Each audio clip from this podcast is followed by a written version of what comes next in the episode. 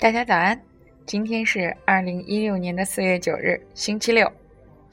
今天我们将继续按照阅读计划来共同阅读《有吸收力的心灵》第十章“儿童语言发展”的这部分内容。这个章节内容并不是很多，我觉得总结来看，主要有三个方面需要我们特别的注意。第一，就是儿童的语言发展实际上是要遵循一个固定的规律的。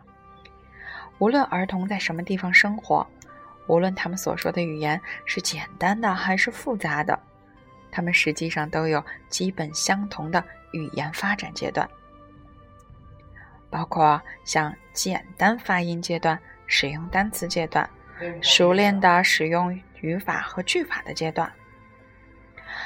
第二个需要我们关注的点呢，实际上是语言的重要性。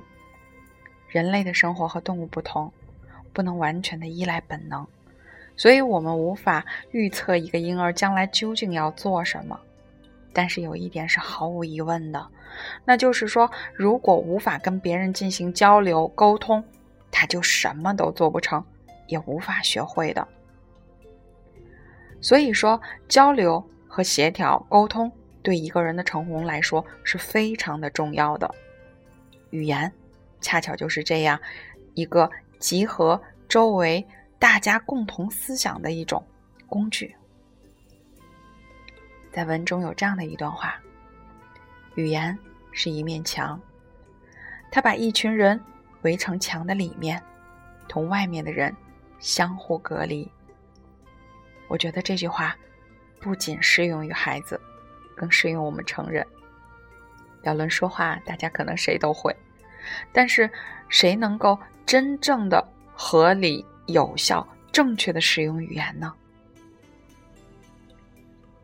相信每个人对这个问题都会有所怀疑。另外一点，我觉得需要关注的就是语言，它是发展而不是教授的。不是我们刻意的想让孩子去学就可以的，所以我们能看到孩子对语言的学习和成人是完全不同的两种状态。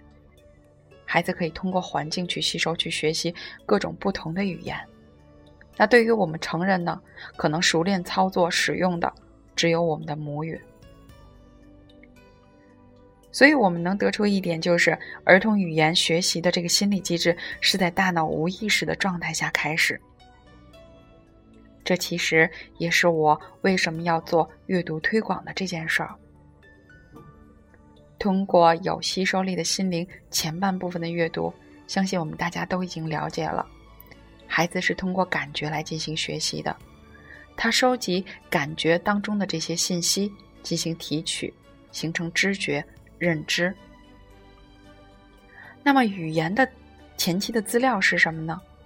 其实就是我们环境当中声音或者是语言的使用。为什么要特别的去来推图画书？因为它恰巧就是满足了语言的两种使用的内容。第一，这句话该怎么说？第二，这句话应该在什么时候说？孩子在读图画书的时候，他对图画的认知是大对情境的一个了解。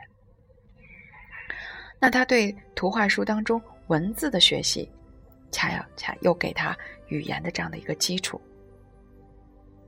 所以，嗯，综上所说，如果你希望孩子有一个很好的语言发展，那么就给他多读书吧。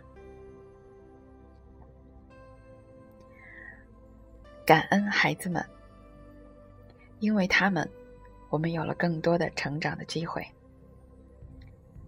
所以，阅读不仅是成长了我们，更是为了我们的下一代更好的成长。好啦，新的一天，新的开始，好心情